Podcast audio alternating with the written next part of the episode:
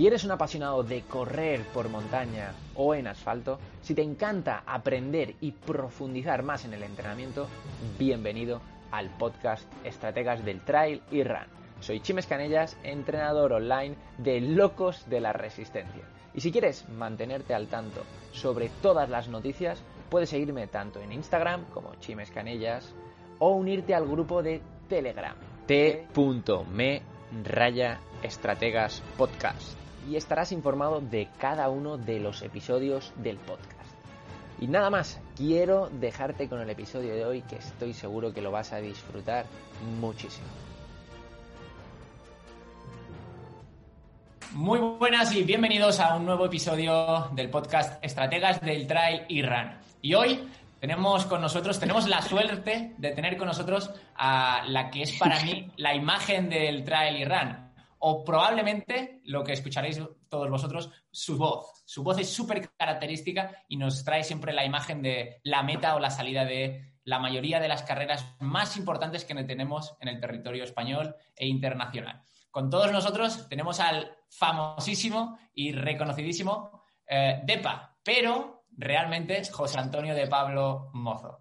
¿Cómo estamos, Depa? Oye, pues qué bien, eh, estamos muy bien, Sim. Eh, lo primero, muchísimas gracias por contar conmigo eh, y saludar a toda la, escuchancia que tenemos por ahí, todos los oyentes, todos los escuchantes, y que es un placer y muchísimas gracias por, por tu definición y por tu presentación. Así que yo creo que nos ponemos a hablar, ¿no? Porque esto va a ser como una charla entre tú y yo aquí, sin más.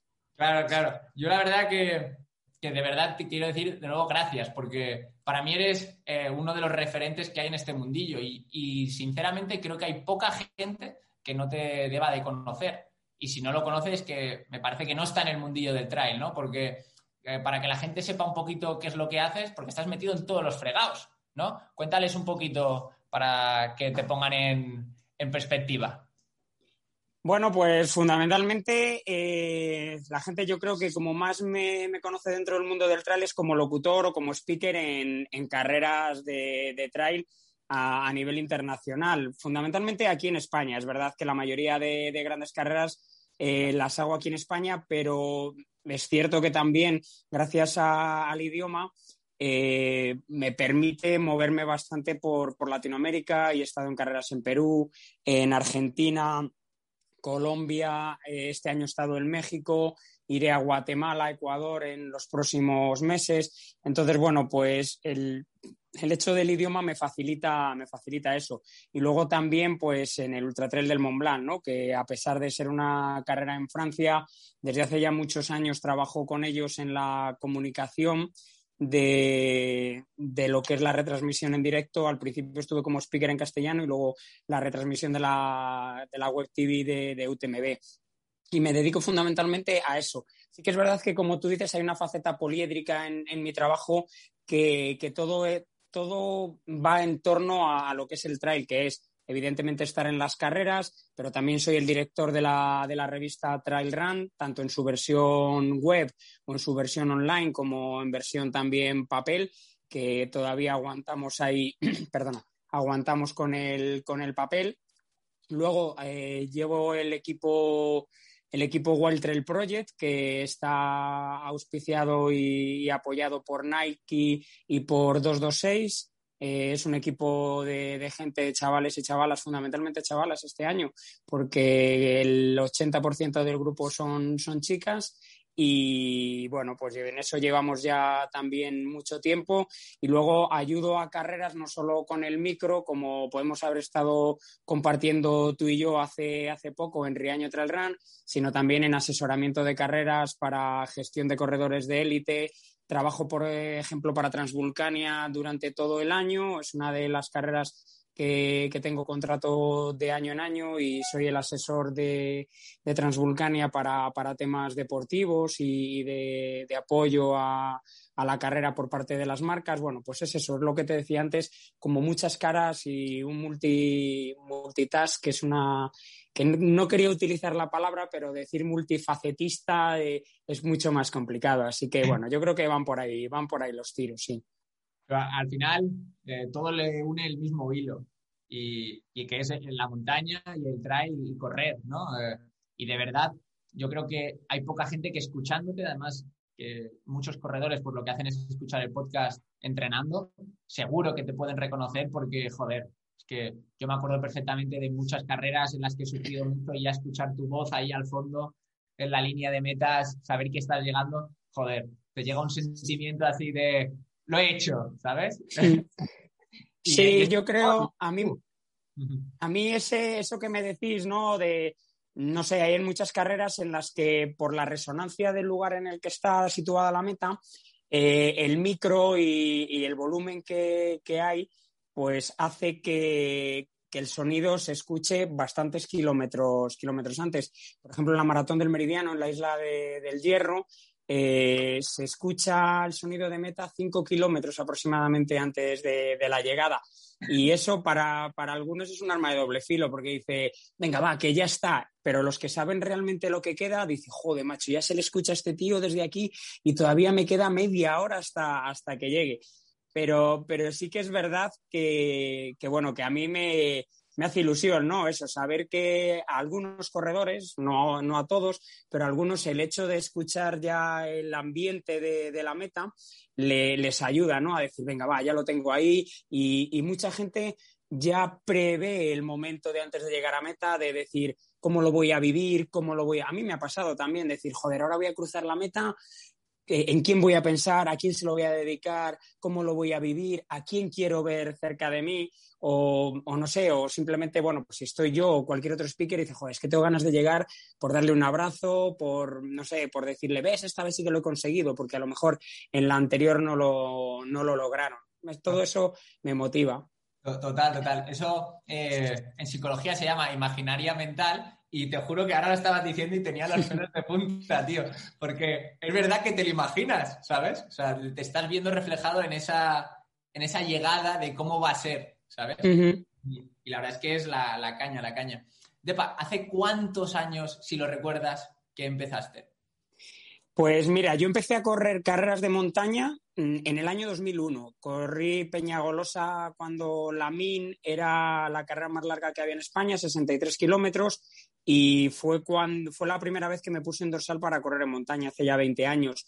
La verdad es que allí no se llamaba trail todavía, aquello era una cosa de cuatro zumbaos eh, sí que es verdad que había gente muy buena ya en el mundo del trail a nivel español y a nivel, a nivel internacional. Bueno, pues ahí estaba, por ejemplo, Kiku Soler, estaba Teresa Roca, eh, Valcels, bueno, gente de, referencia a nivel, a nivel mundial, que incluso fueron campeones, campeones del mundo. Eh, a mí me gustaba mucho la montaña. Yo, por desgracia, bueno, por desgracia, facetas de la vida. Yo no hice nada para nacer en Valladolid, pero nací en Valladolid, que es la provincia más plana de, toda España. Nuestro máximo desnivel no llega a 200 metros entre el punto más alto y el punto más bajo. Pero siempre me llamó muchísimo la montaña. A los 13 años yo ya subí mis primeras montañas de 2.000 metros en el colegio y, era muy montañero. O sea, antes de, correr por el monte yo ya caminaba, caminaba mucho, mucho por el monte, iba, bueno, pues con mis botas y mi mochila gorda y a hacer rutas. Y bueno, pues en los años 90 conocí el mundo del trail, yo ya corría a nivel muy, muy amateur, nunca he sido bueno en nada, nunca he ganado nada, la verdad. ¿eh? Y dije, coño, pues si me gusta correr y me gusta la montaña, voy a probar con una carrera de, monte. Y eso fue en el año 2001 y hasta ahora. He tenido épocas más competitivas, épocas menos, menos competitivas, pero siempre he salido a la montaña. Y cada vez intento salir a la montaña con una faceta menos competitiva y más de, más de disfrute. Es verdad que he perdido un poco el punch de ponerme un dorsal y decir, va, quiero competir para ir a tope. Eso no lo, no lo valoro tanto ya. Prefiero salir con amigos, eh, estar pasando un día en la montaña tranquilamente, aunque nos apretemos, ¿no? Pero, pero no con la competición, no con la competición por medio. Hace ya siete, ocho años. Eh, mi sobrino ahora tiene 16 años, yo no tengo hijos, pero sí que tengo sobrinos y tengo un sombrero al que desde los ocho años le, empecé a llevar a la montaña y le gusta mucho. y no corremos ni un metro, nada. O sea, no le gusta correr, eh, le gusta correr, le gusta hacer deporte, montar en bici, jugar al fútbol, pero no le gusta correr en el monte. Y, él me ha ayudado a volver a, mis orígenes del monte, de la mochila, de los bastones, de, las botas o de las zapatillas. No llevo botas ya, la verdad, porque con las buenas zapatillas de trail que hay ya no se necesitan botas. Pero vamos a ese rollo y nos hacemos un bocata así de grande y nos paramos donde sea y ahora que ya tiene 16 años, pues ya lo vemos de otra manera. Pero él me ayudó mucho a, verlo ahora de, otra forma. Bueno, para el caso, tu pregunta, desde el año 2001, que me enrolló un mogollón, venga. Así no vamos a terminar nunca. En cuanto a eso, al final vas evolucionando, ¿vale? De que quieres ser un poco más competitivo y luego vas a disfrutar. sí, totalmente, eh, total. Muy común, muy, muy común. Eh, Depa, 2009. Hmm. Empieza la evolución de speaker. ¿Cómo fue eso?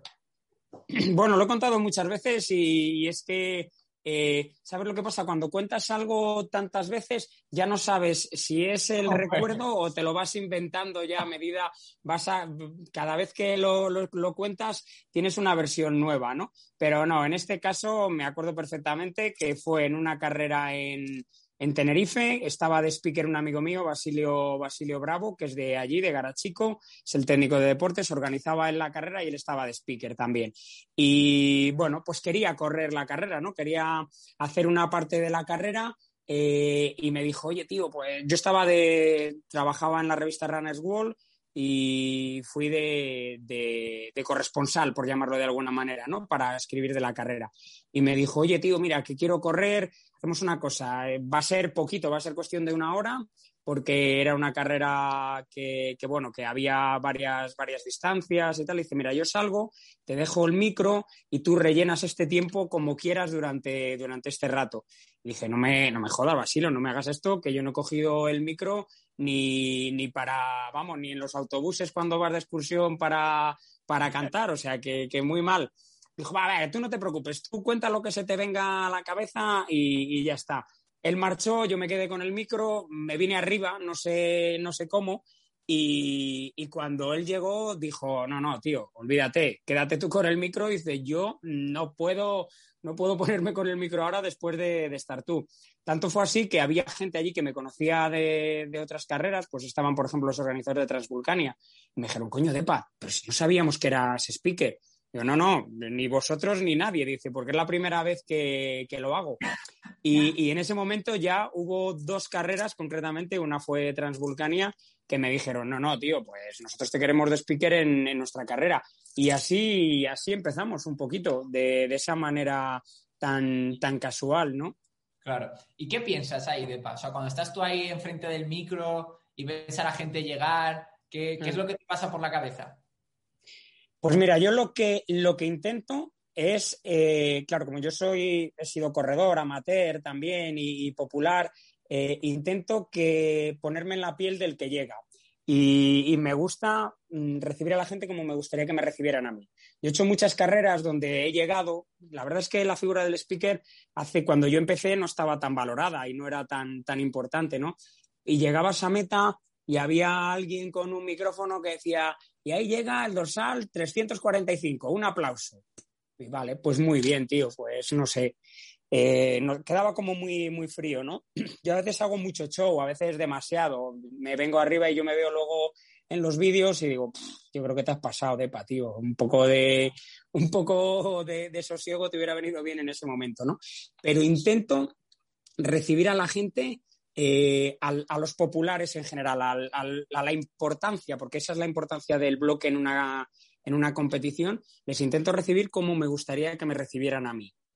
Y luego a los élites, eh, pues a los Kilian, a los Luis Alberto, a los Pablo Villa, a yo que sé, a Maite Mayor, a, a los chicos y a las chicas, a todos los mejores que llegan, intento que la gente los vea no como el campeón del mundo, Luis Alberto Hernando, seis veces campeón del mundo, dos veces ganador o tres veces ganador de Transvulcania, patatín, patatán, patatán, no. Que también, ¿no? Porque tienes que soltar ese discurso, pero intento que les vean como el padre de Martín, que está allí con Nieves, con su mujer, y que le están esperando desde hace no sé cuántas horas y que le han hecho la asistencia, o como el hermano de Andrés, que es su entrenador, o como el hijo de Félix, que fue campeón del mundo veteranos de maratón. Intento eso, ¿no? Una vez el Marroca, es una grandísima corredora a la que, por cierto, le mando un abrazo muy, muy fuerte en, estas, en estos momentos muy especiales para ella. Eh, pues el Marroca me dijo una vez, dice, joder, es que tú haces que nuestra, nuestra carrera sea algo especial, ¿no? Porque cuando llegamos a meta, eh, haces que seamos personas, que, que seamos no realmente el deportista que puede ser muy grande, no, no, sino la persona, la madre de mis hijos, Y intento que si, por ejemplo, un corredor llega a meta y señala al cielo o señala a alguien del público, yo intento mm, haberme informado y saber por qué, ¿no? Porque al final son personas todos y yo no sé en otros deportes, pero yo por suerte en el atletismo que he tenido la suerte de conocer a grandes, grandes, grandes campeones y en el trail igual, son personas igual que nosotros, ¿eh? Eh, tienen sus movidas en casa, tienen sus movidas con sus parejas, tienen sus movidas en el trabajo porque casi ninguno es profesional, tienen sus momentos más chungos, las lesiones, desgraciadamente, en este deporte a veces te, te, hunden. Entonces hay que estar ahí. Y, son como tú y como yo, que, que, tienen su tiempo y decir, joder, tengo hostia, dos horas hoy entre, entre el trabajo, que es algo de aquí, yo qué sé, pues un Christopher Clemente. Termino de dar comidas aquí en el restaurante y antes de entrar al bar luego por la tarde a poner cervezas o a poner copas, voy a intentar entrenar tres horas. ¿Qué, qué te voy a contar? Como, como tú te organizas, como yo, como todos. Totalmente. Lo que al final tienen unas cualidades y un entrenamiento de base que les lleva a estar ahí en la pomada y estar peleando con lo mejor. Pero es que lo que dices, o sea, son personas totalmente normales y yo creo que sobre todo en este deporte son gente muy, muy, muy, muy cercana. Muy, muy, muy justamente con eso, Depa, ¿cómo ves eh, el futuro del trail? ¿Quieres, ¿Crees que en algún momento va a poder ser como por ejemplo el atletismo? ¿O crees que nunca vamos a poder llegar a estar a ese nivel de popularidad o de eh, difusión en los medios? ¿Cómo crees que puede ser? Vale, yo creo que, el trail eh, está evolucionando despacio, pero, pero va evolucionando. Y yo sí que desde hace mucho tiempo pienso que el trail debería de, tender a ser un deporte profesional, ¿no? Porque es verdad que en el trail las marcas les va bien, no les va, no les va mal a determinadas marcas y todos, todos sabemos cuáles. A las carreras en general, a las carreras profesionales les va bien y ahí y la prueba, la prueba es que hay circuitos que están entrando y labels que están entrando en el mundo del trail a saco y sabemos cuáles últimamente y eso es porque les va bien a las carreras, porque hay carreras que son muy populares y que no ganan dinero, es verdad, es así, pero hay otras carreras que son un negocio y que están muy bien que sean un negocio. Yo lo defiendo completamente. La gente que dice, joder, es que esta, esta gente organiza carreras para ganar dinero. Pues claro, claro que organiza carreras para ganar dinero. Es que no... Que haya muchas organizaciones que saquen carreras para ganar dinero que si no, ¿de, qué? Si no, se acaban las carreras. Entonces yo creo que la tendencia es a la profesionalización. Desgraciadamente, los últimos que están llegando a la profesionalización de este deporte son los atletas, son los deportistas. Y en parte eh, ellos tienen mm, un pequeño, no sé si una pequeña responsabilidad de que eso esté siendo así, porque yo no veo una unión entre, entre los deportistas.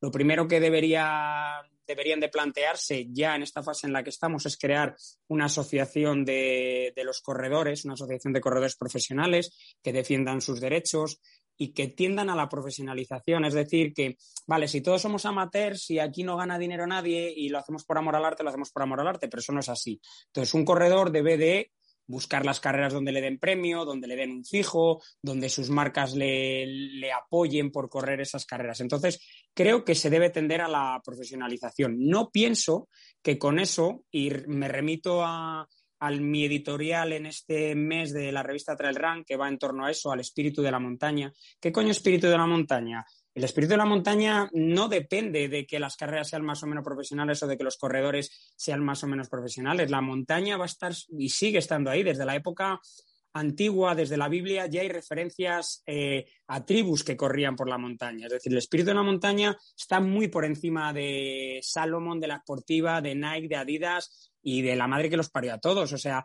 la montaña va a seguir ahí.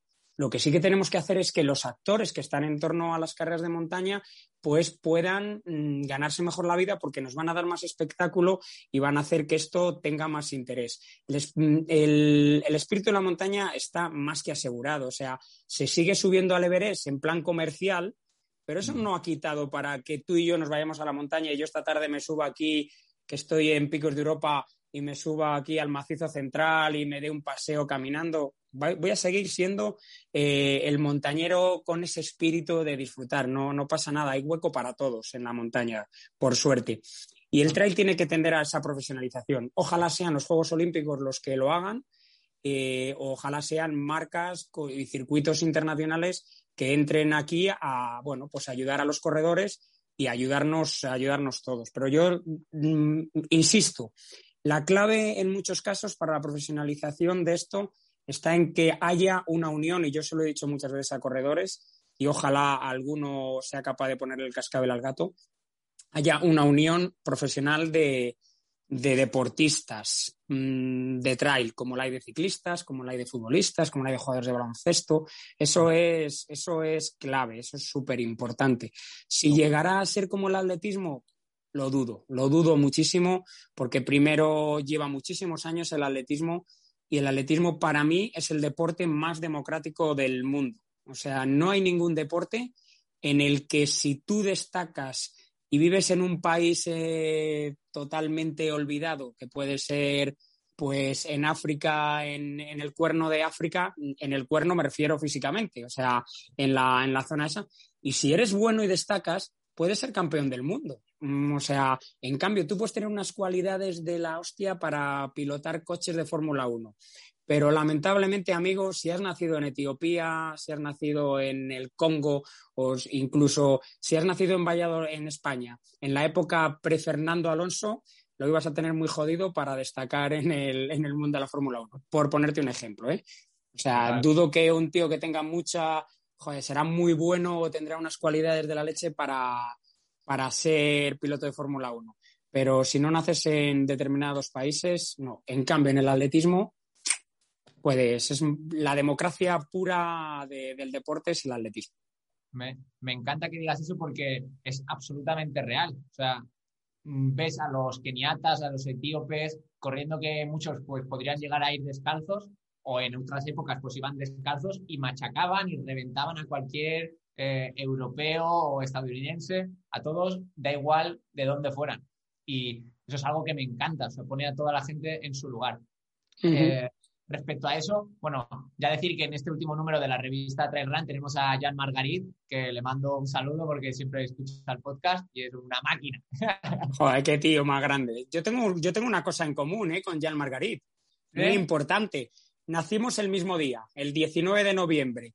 Mm, yo creo que sí, el 19 de noviembre nacimos los dos. Lo que pasa es que entre él y yo creo que hay algo así como 26 años de diferencia, me parece. Pero sí, nacimos el mismo, el mismo día.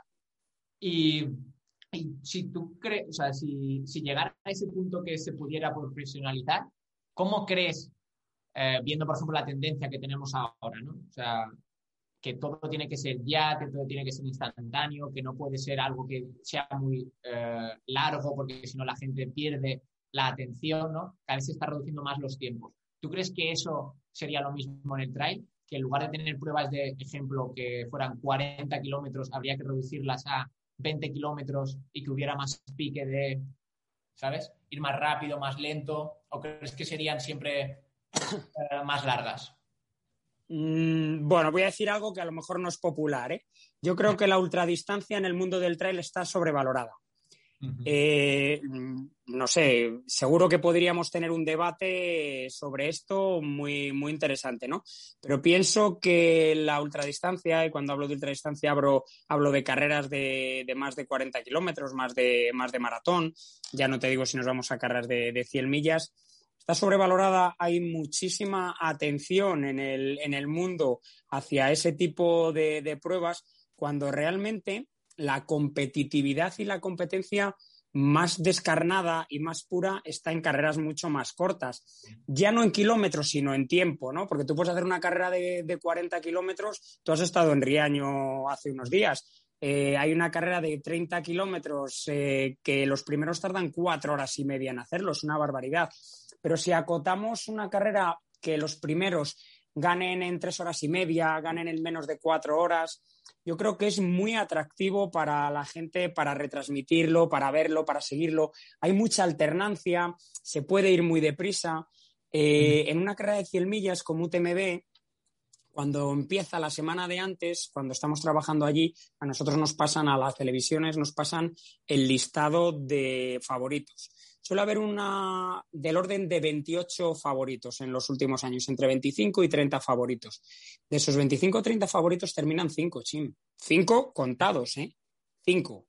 O sea, es mucho más el listado de favoritos que caen que los que realmente terminan. ¿Qué es lo que ocurre? Son carreras por eliminación. Si tú tienes un cierto nivel y vas a un ritmo, ojo, sin quitarle nada de mérito a nadie, porque simplemente terminar una carrera de 100 millas eh, de forma honrosa ya es para aplaudir a cualquiera, ¿no? Pero, pero, sí que es verdad que, que, casi la gente se va descartando por sí misma. Mientras que en carreras, no sé, te pongo el ejemplo de una Cegama, que se gana con 3 horas 44 el récord, por ejemplo, ¿no? Es a saco todo el rato y, y la competencia es ahí, la gente revienta y tú ves reventar a un tío y ves reventar a un tío como, pues yo qué sé, como un Pablo Villa o como un eh, Kilian que puede ser también, o Stian o gente así, que, es que les ves que van verdaderamente rápidos, o sea, que es que les ves que van a toda leche. Una carrera de 100 millas, pues realmente la velocidad, los muy buenos, el Pau Capel, ese, yo qué sé, toda la gente buena, eh, François Daen, Kilian, eh, todos los que han sido Migueleras, todos los que han sido grandes ahí en esas carreras de 100 millas, pues van deprisa pero no es una, no es una velocidad punta. En cambio, fíjate, el otro día Loya de Nuria. ¿Tú viste, has visto las imágenes de entrada en Loya de Nuria, tío? Que entran y, se, y no son capaces reventados. Van entrando y caen. Caen Bart, eh, cae luego Jan Margarit, que viene detrás. O sea, vienen muertos, lo han, dado, lo han dado todo. Y son 21 kilómetros. ¿Y por qué no? Loya de Nuria, fíjate, se ha retransmitido en directo como que fuera un partido de fútbol, eso. Lo llevan haciendo dos años, ¿no?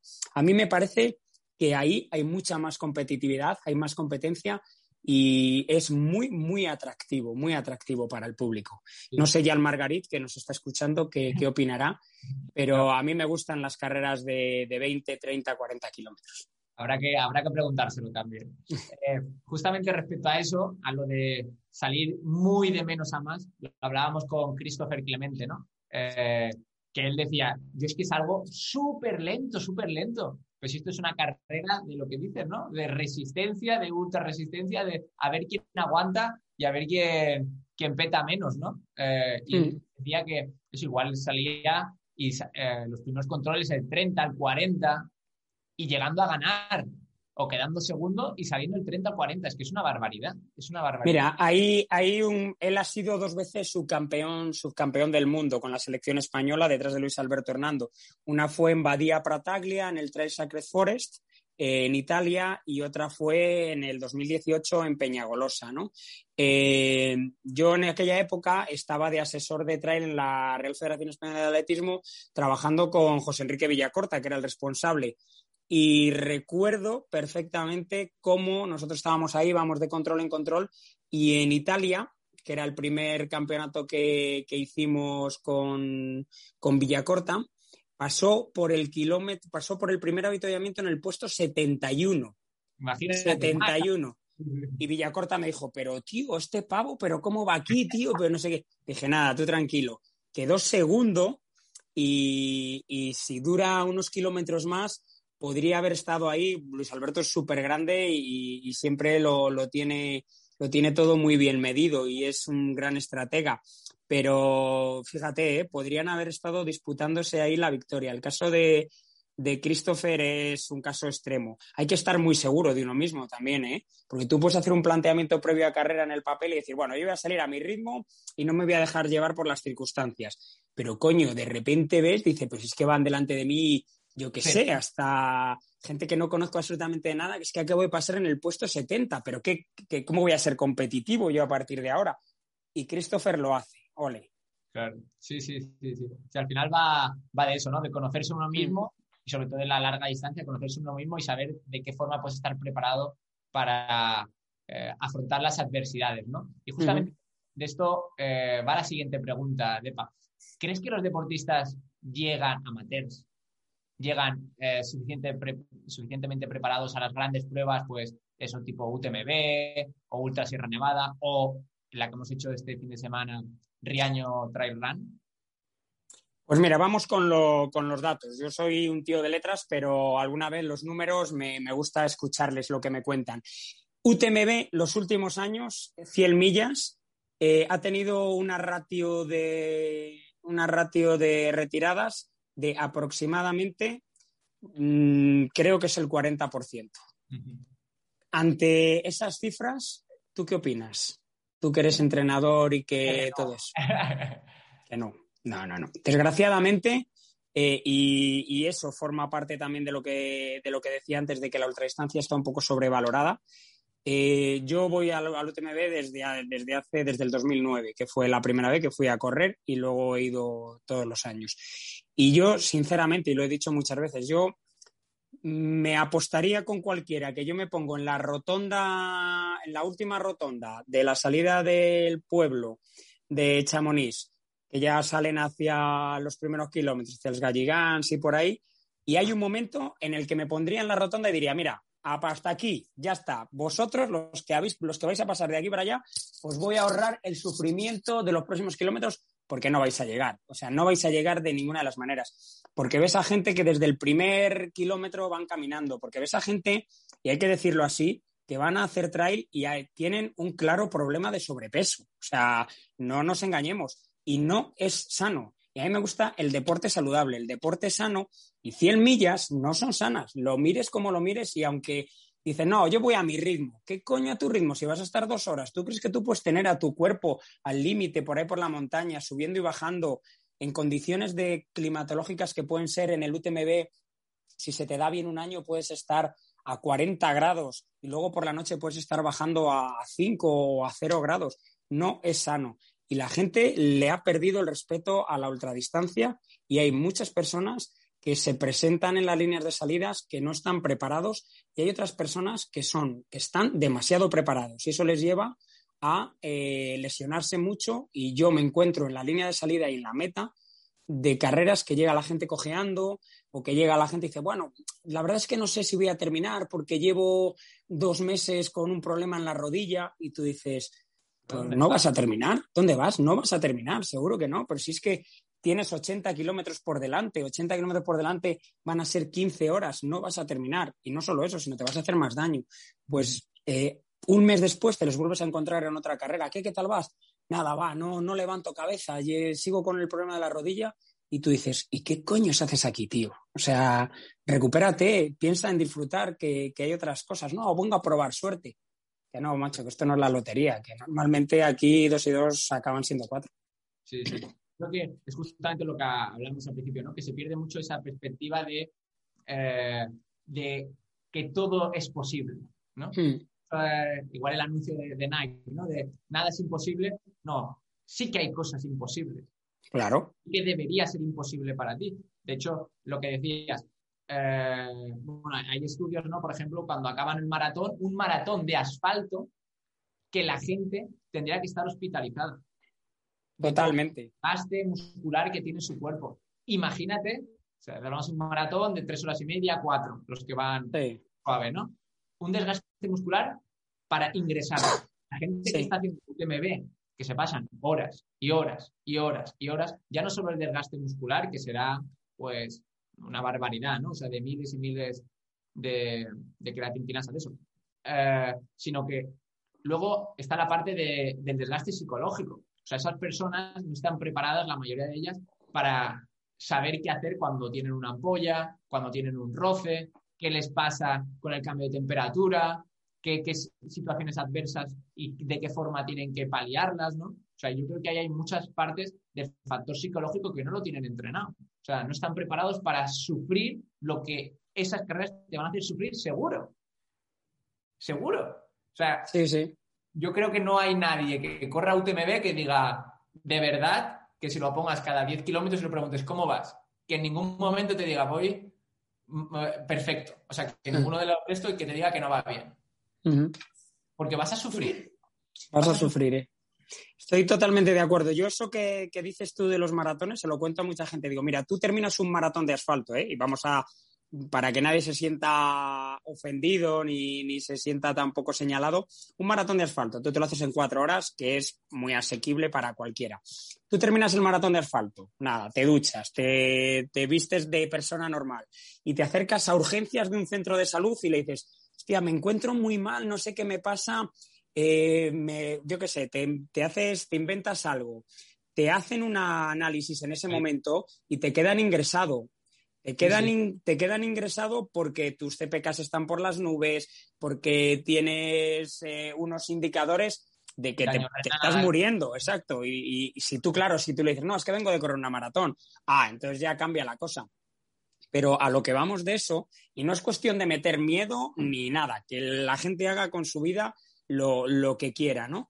Pero sí que, que valoren eh, el esfuerzo. Y luego una cosa que acabas de decir tú, el factor psicológico y cómo enfrentar adversidades.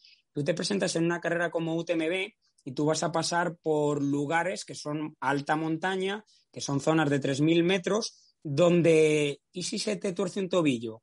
Mm, ¿Cómo sacas tú de ahí? O sea, estás metiendo a la organización en un compromiso a veces gordo, ¿eh?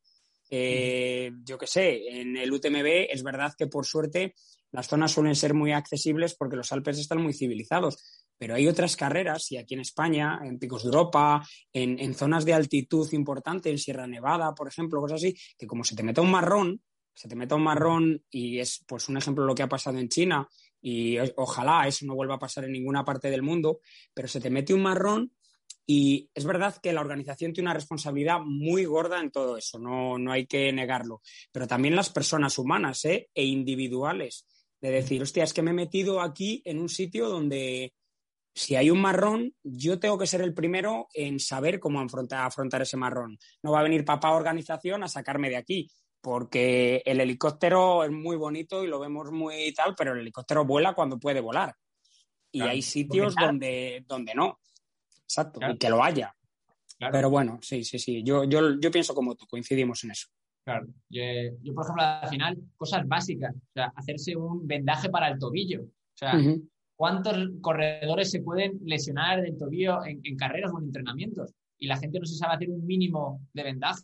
No, ¿sabes? no, no. no. Eh, si se caen, ¿cómo eh, saber si se ha pegado una hostia dura o simplemente ha sido una bajada de azúcar? Claro, uh -huh. este fin de semana, pues había una persona que le había dado una bajada de azúcar y ya está, y no pasa nada. Pero si no sabes lo que te está pasando, ¿cómo vas a solucionarlo? No, no, no tengo. El comodín del público, que sería el comodín del habituallamiento, igual lo tienes a tomar por saco. Uh -huh. A kilómetros o a dos horas o a una hora sí, de sí. las carreras. Uh -huh. Entonces, yo creo que falta esa parte, ¿no? Sí, yo también, también lo pienso, también lo pienso así. eh, de si ya nos pasamos a la parte de. Dejamos a los amateurs y nos pasamos a la parte del alto rendimiento. ¿Qué crees que caracteriza a los mejores corredores que tú has conocido del mundo del trail? Yo creo que los mejores eh, son portentos físicos y en muchos casos podrían haber destacado en, en, cualquier otro deporte fundamentalmente aeróbico. Y ahí tienes el caso, pues yo que sé, de una Laura Orgué, que fue olímpica con la, con la selección española de, de esquí, o Ana Comet en el mismo caso, o un Luis Alberto Hernando, que también eh, fue olímpico.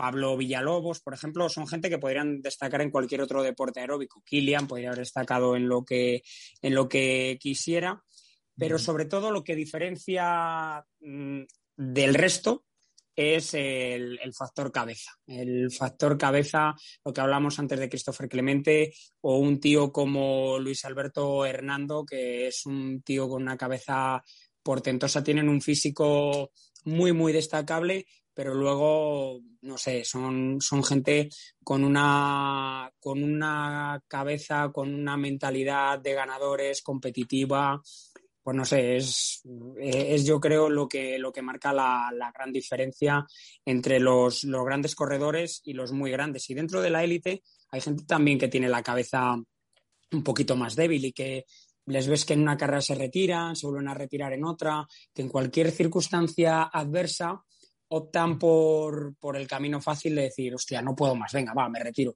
Y hay otros que dices, joder, macho, si es que va sufriendo desde hace seis horas y ahí sigue y llega a meta. Bueno, pues yo creo que es, que es eso, la, respecto a tu pregunta, la cabeza y, y la forma de, de, afrontar lo que antes comentabas, ese, esa parcela de 10 kilómetros en un UTMB, pues hay momentos en esos 10 kilómetros que dices, ¿qué coño es algo aquí? Pero es de noche, hace frío, la montaña, si esto podría ser perfectamente un polígono industrial en Elche, me da igual, si es que no veo nada. Y, y cómo hay que darle la vuelta a ese, a ese momento, y eso es lo que marca la diferencia. Ya, a mí me parece esa la parte más bonita, ¿no? De la ultradistancia. Hmm. Eh, todos esos cambios de ánimo ¿no? que te van sucediendo y que cuanto más largas la prueba, más Mm. probabilidades tienes de que te sufran más, ¿no? O sea, esas Sí. bajadas y subidas. Yo creo que esa es la parte más bonita que cuando lo comentas con alguien que, que lleva tiempo en esto, dice que es lo que más le gusta. O sea, saber que, joder, yo es que estaba en la... En el, en el punto más bajo de todo, de me quiero ir a casa, estoy reventado o reventada, no puedo más, y de repente, pues ya ves a alguien, te anima, eh, escuchas a, a Depa, al speaker, eh, llegando a meta, ¿no? Y de repente dices, Dios, me pongo a, a 3.30 o a 4, ¿no? Sí, sí, sí. Y justamente esos subidones que eh, en pruebas más cortas no creo que pasen tanto, ¿no? Y, y yo creo que eso es la, la, parte bonita de la ultradistancia. La parte fea es la que comentábamos antes, pero yo creo que esta es la parte bonita de esos cambios en los estados de ánimo, ¿no? De si ahora nos viniera una persona eh, que no supiera nada del mundo de, del trail, si fuera totalmente ajena a esto, ¿qué tres consejos le podrías dar a esos, esas personas que quieren empezar en este mundillo?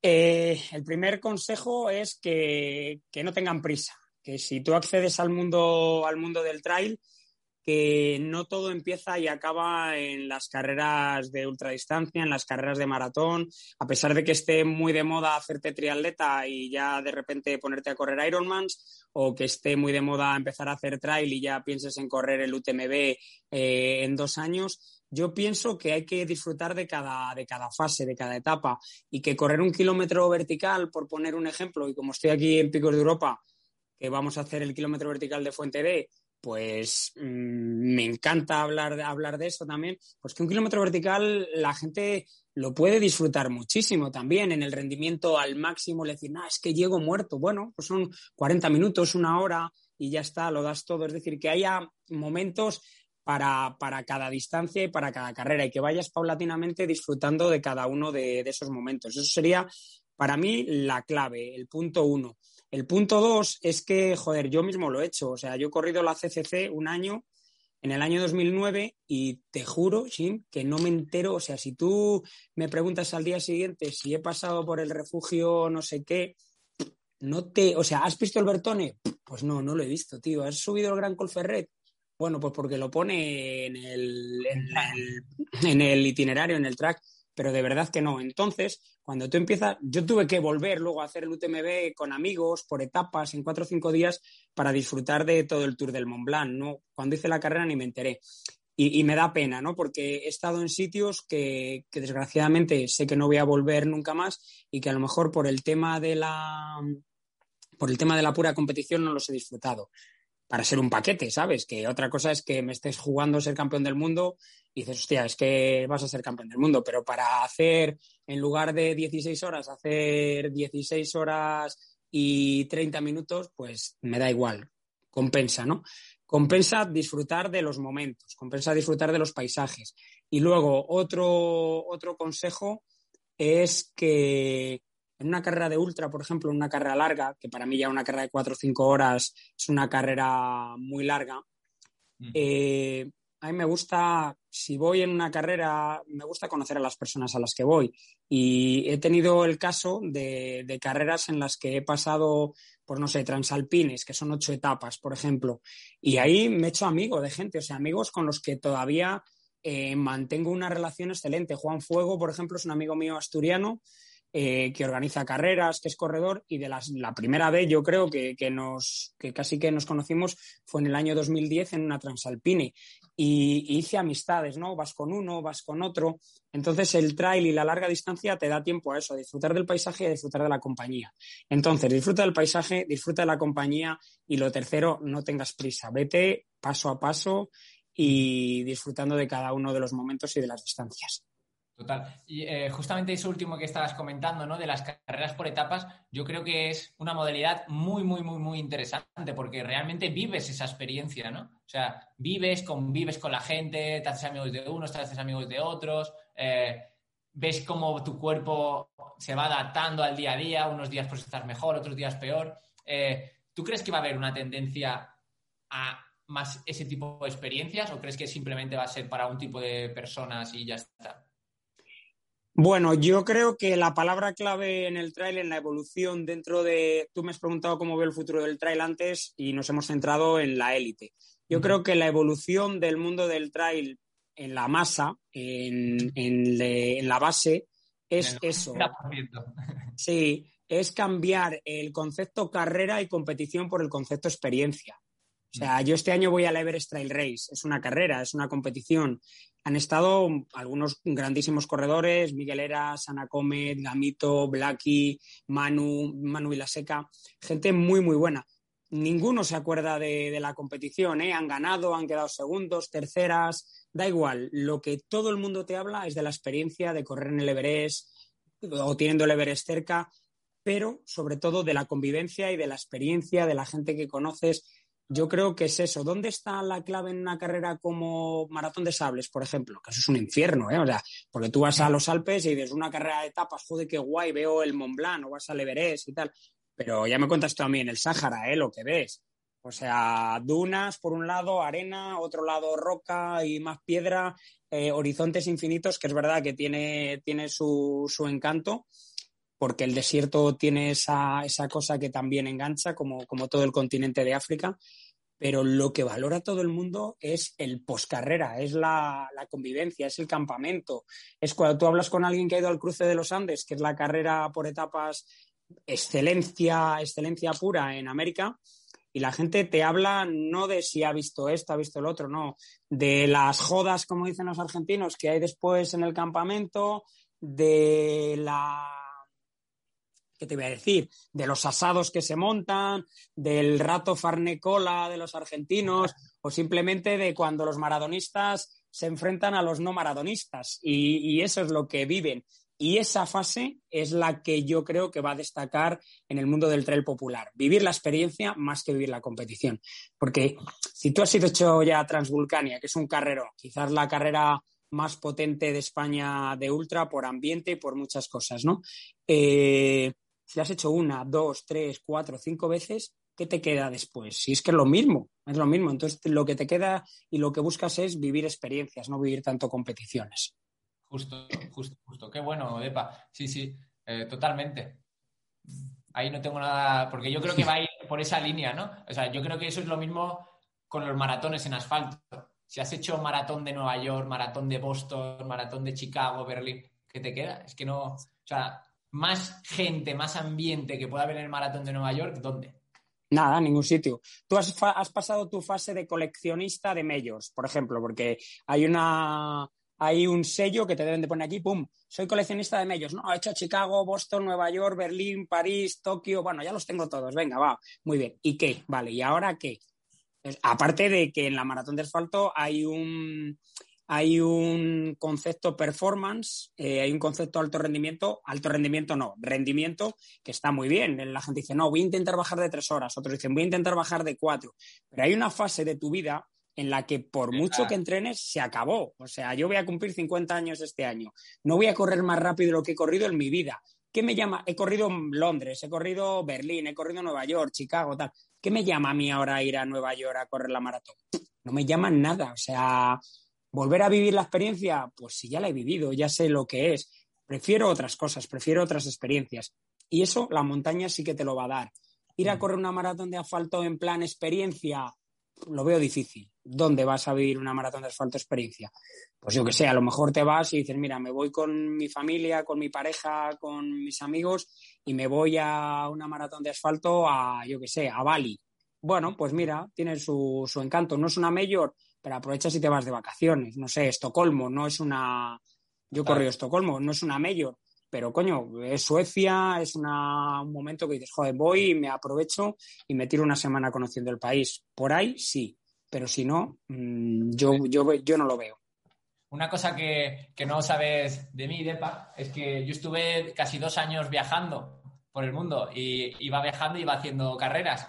Y aquí tengo varias de las carreras que iba haciendo en plan experiencia. Pues media maratón de Costa Rica, maratón de México, maratón de Camboya, maratón de Cataratas del Niágara, Hawái, bueno, Cuba, un montón de, por ahí. Iba haciendo carreras y esa era la experiencia, ¿no? O sea. Qué bueno.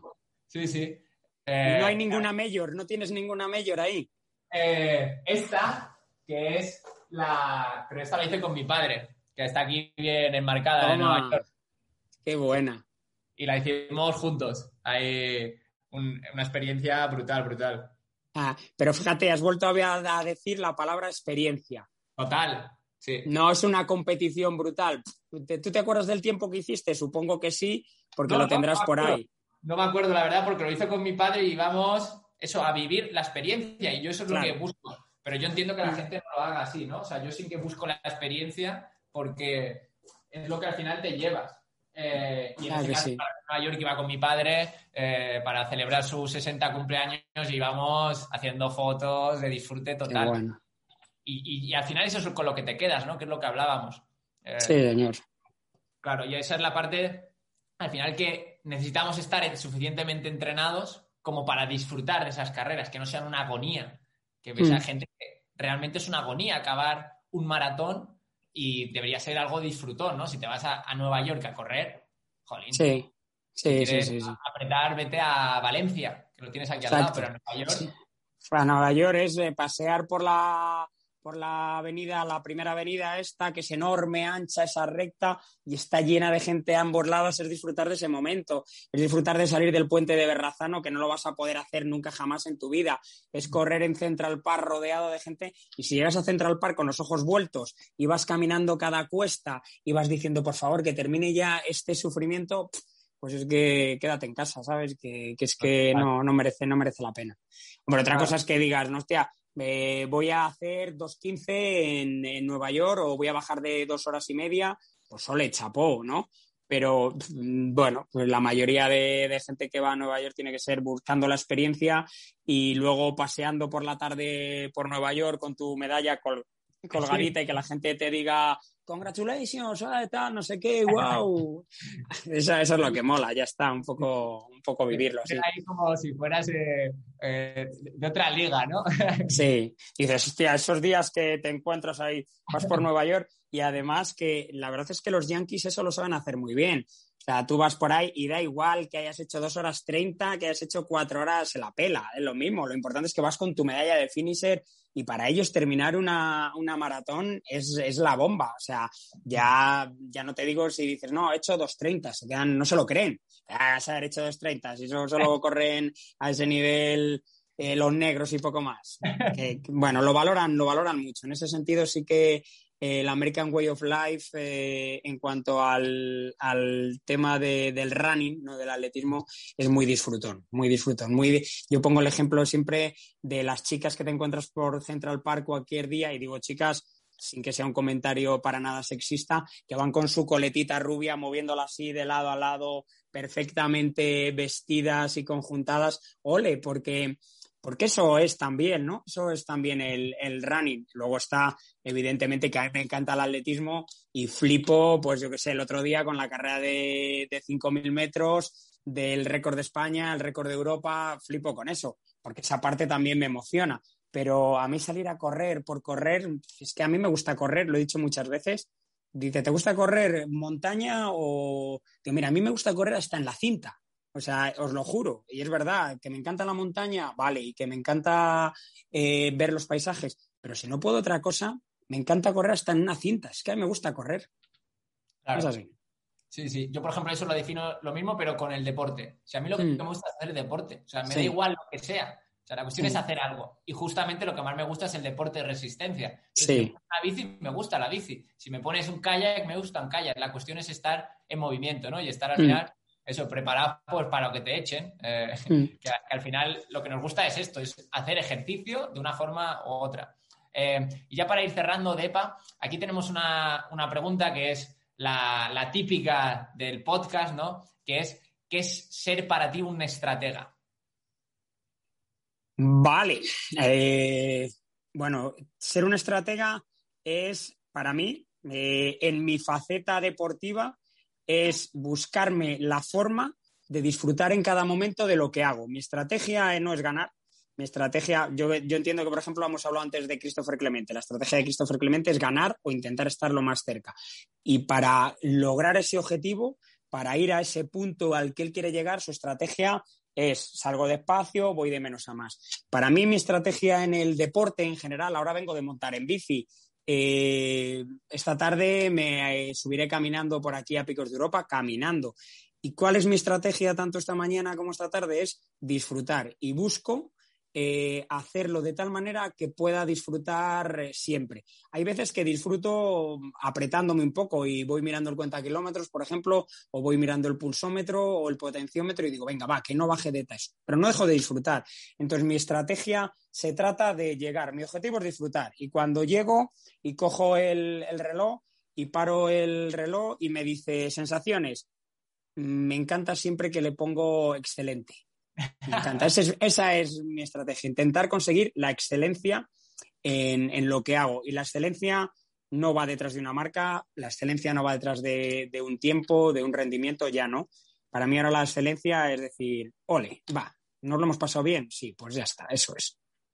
Qué bueno, qué bueno, Depa. Al final, yo creo que es eso, ¿no? O sea, el disfrute. O sea, creo que es hmm. eso lo que al final te, te, definiría, ¿no? O sea, sea lo que sea, pero que disfrutes que lo que haces en cualquier momento y en cualquier situación, ¿no? Y justamente eso es lo que yo creo que eh, se refleja mucho cuando la gente te, conoce, ¿no? O te ve en los sitios que se te ve que estás disfrutando. O sea, se te ve que estás apasionado con lo que estás haciendo, que llevas un montón de horas y seguro que estarás reventado porque llevas seis horas o tres horas o las que sean eh, hablando y animando a la gente, pero aún así sigues. O sea, y mm. eso al final sigues y sigues durante tantos años porque lo disfrutas.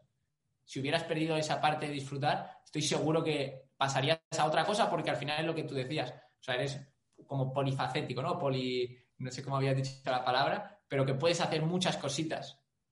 Y al final sigues con eso porque yo creo que, te gusta. Eh, Depa, ¿con quién te gustaría que habláramos en otros episodios? ¿Con quién te gustaría que entrevistáramos en otros episodios?